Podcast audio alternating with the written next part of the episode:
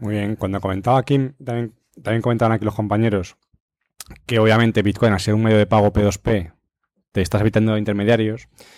Estamos diciendo que, claro, cuando efectivamente tú estás pagando desde un móvil hasta directamente una dirección de, de, Bitcoin que puede estar impresa en un QR, aquí esto no es nada más que una especie de dirección de tu cuenta bancaria. Esto es lo que tienes tu dirección de Bitcoin, al fin y al cabo. Cuando tú estás haciendo eso, lo estás haciendo directamente, sin ningún tipo de intermediarios. Obviamente, si fuéramos un banco, estaríamos temblando, bancos y muchos más, que estaban en el sistema financiero, porque todos aquellos que no están aportando valor en la cadena, obviamente están en riesgo. Automáticamente, si aportan valor, estarán. Es decir, si por ejemplo hay auditores que están aportando valor a las cuentas, como por ejemplo puede ser la gente de Deloitte, a cuentas de un banco, pues bueno, si ellos siguen aportando valor en este mundo, mundo digital de criptomonedas y demás, seguirán estando. Si eso lo hace un interventor, lo hace una cámara de compensación, lo hacen una serie de cosas de este estilo, seguirán estando. Pero si no, tienden a desaparecer. Y esto es un gran problema en este sector. Entonces, cuando estás haciendo un pago, al hacerlo directamente, efectivamente las comisiones son muchísimo más pequeñas. Como estamos quitando, estamos justamente en la parte de desintermediación bancaria. Como estamos quitando intermediarios, obviamente las comisiones entre que un cliente te paga un comercio son ridículas y además que una propiedad muy interesante que antes comentaba Kim y es que es irreversible. Y esa parte es muy importante. Muy importante porque quizá para el usuario no lo sea tanto, pero para un comercio sí lo es. Cuando un comercio está recibiendo dinero de una tarjeta de crédito, puede ocurrir que efectivamente le ponen un más 50 euros en su cuenta que por supuesto no lo recibirá, no será fecha valor hasta dentro de unos días y si tiene suerte será pronto, etcétera. Pero es que puede ocurrir que ahora se produzca una denuncia que esa tarjeta es una tarjeta robada, que no sea la persona que dice tenerla, etcétera, etcétera, y muy fácilmente puede, que le quiten ese dinero. Lo que se llama una retrocesión, un chargeback. Básicamente le aparece un menor 50 a los dos días, su banco, por supuesto, ni siquiera está obligado por ley a notificárselo, le quitarán su dinero y ni siquiera se enterará. Claro, a unas poquitas pérdidas que tenga este estilo, un comercio lo tiene bastante mal. Cuando tú estás haciendo ventas online de productos que son electrónicos, esto es mucho peor. Porque claro, ni siquiera puedes demostrar la entrega física de un producto. No ha habido un seguro que te ha cobrado por el transporte, que puedas justificarlo, etcétera. Tú estás vendiendo, por ejemplo, juegos online, de rol o cosas de este estilo, y al ser un código, por ejemplo, cosas parecidas, al no dejar trazas lo tienes mucho más complicado. Cuando tienes una reversión de tarjetas de crédito, eh, son muy, muy habituales. Y las comisiones que te cobran las casas, en este caso las Visa, Mastercard, Diners Club, etcétera, para evitar este tipo de cosas son bestiales. Estás pagando una especie de seguro, porque al fin y al cabo es un procedimiento bastante manual, tienen que aplicar algoritmos antifraude para asegurarse que cuando hay una compra de una tarjeta de crédito que se ha realizado en una gasolinera a las 12 de la noche en Sydney y pasado mañana o a las dos horas se realiza en Madrid, pues hombre, es poco probable que una persona esté en Sydney y en Madrid en menos de dos horas de diferencia. Por lo tanto, a lo mejor tenemos que anular esa, esa compra, ¿no? Entonces tiene que tener algoritmos de este estilo, automáticos, pero hay una parte que no deja de ser manual. Y es un coste bestial. Gran parte de lo que se dedica de dinero, de gasto de dinero, para evitar el fraude, justamente en este tipo de cosas, de lucha antifraude. Y ahí de ahí las comisiones. Por tanto, aquí en España, Típicamente, por ejemplo, depende de muchos sistemas, pero típicamente un comercio cuando va a poner un TPV le están cobrando una comisión por operaciones de un 1, un 1 y pico por ciento. Esto directamente va para financiar justamente ese tipo de gastos. Cuando esa parte no la necesitas, porque tú tienes la seguridad de que efectivamente cuando tú has recibido tu dinero en bitcoins, y eso está confirmado, tiene un número de confirmaciones, unas seis confirmaciones, es absolutamente seguro que nadie te lo puede quitar.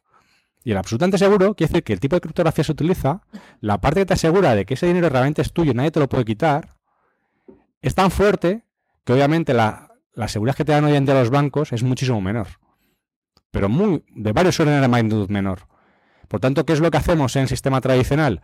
Como los bancos no me dan ese tipo de seguridad, porque ni siquiera su criptografía es tan potente, ni las medidas de seguridad que utilizan son tan potentes, tenemos que cargar de capas y capas y capas para evitarlo. Hay legislación, hay retrocesiones, por una sentencia judicial se puede retroceder un cargo, puede haber todo este tipo de organismos que están por encima para evitar ese tipo de situaciones, pero todo esto es ineficiencia. Si eso lo conseguimos automatizar con algoritmos matemáticos que no podemos falsificar con unas reglas de juego conocidas, que es lo que se ha hecho justamente en Bitcoin, sin personas, automatizado, nos evitamos justamente todo esto. De ahí que las comisiones sean muchísimo menores. Pero solamente es una derivación de realmente la parte importante. Aquí en Bitcoin lo que se ha determinado es ¿Estamos todos de acuerdo que nos gustaría tener una moneda que no se evalúe con el tiempo? Que no haya nadie que pueda artificialmente hacer muchas más monedas de las que hay para que se deprecie. De que pueda haber una inflación masiva, por ejemplo, hiperinflación y demás. ¿Estamos de acuerdo en eso? Sí. Bueno, pues limitemos la cantidad.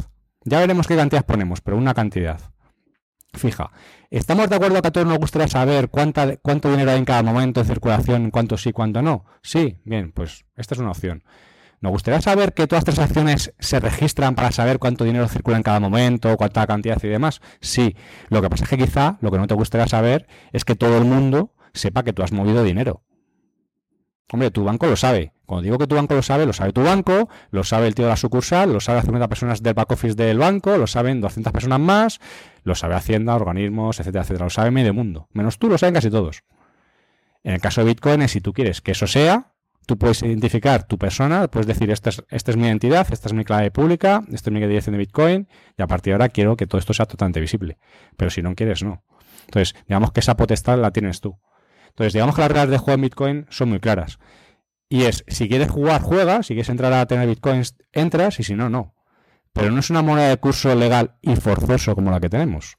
Porque esto de que es una moneda fiat, que viene de fe, entre otras muchas, no solamente es que es una moneda de curso legal, es que te estamos obligando a que tus impuestos la pagas en esta moneda. Por tanto, esta, esta moneda vale, tiene valor, porque obviamente te están diciendo que esta moneda la vamos a tener que aceptar cuando tú pagues impuestos. Ese es el valor que tiene el dinero fiat.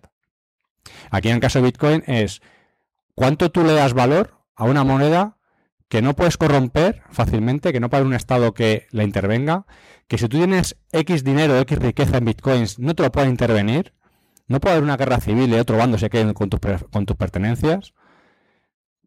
¿Cuánto dinero, cuánto valdría esa moneda? ¿Cuánto dinero tú le das? ¿Cuánto valor tú le darías a, ese tipo de moneda? Que te permite hacer transacciones a coste prácticamente cero, así de rápidas. Pues ese es el precio que tiene hoy en día Bitcoin.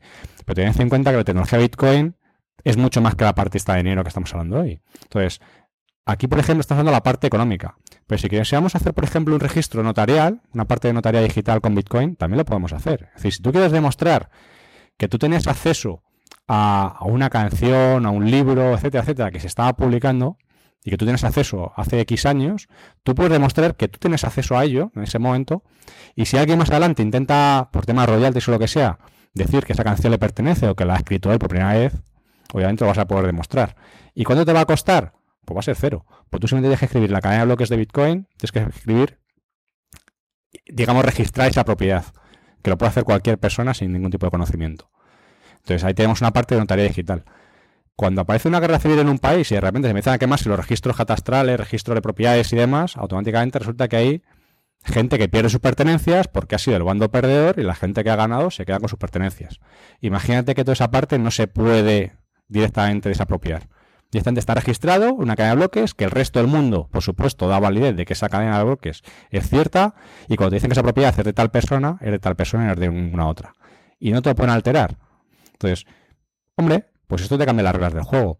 La identidad. Hoy en día los estados tienen un poco tiene una parte del monopolio de que tú eres una persona, una persona física, pero tienes una entidad asociada y para que tú seas una persona en este país es porque tienes un DNI o tienes un pasaporte. Pasaporte se supone que se reconoce a nivel internacional y tu DNI solamente aquí en España. Pero esa identidad te la tiene que dar un Estado. Imagínate tú eres capaz de decir tú eres fulanito de tal y que esa identidad la tuvieras automáticamente registrada en una cadena de bloques, de tal forma que no necesites de un notario registrada en el Colegio Ilustre de Notarios de Madrid o Barcelona, tal, sino que directamente la tuviera registrada de una forma automática. Entonces tienes muchas, muchas posibilidades, muchas más de las que es la, parte económica que hoy estamos viendo. Bueno, creo que es muy interesante. Ahora entraríamos ya en la, parte de blockchain. Creo que esto puede ser para otro, otra conferencia. Es un mundo. Blockchain es, para darlo a entender de una manera básica, es la tecnología que hay detrás de Bitcoin.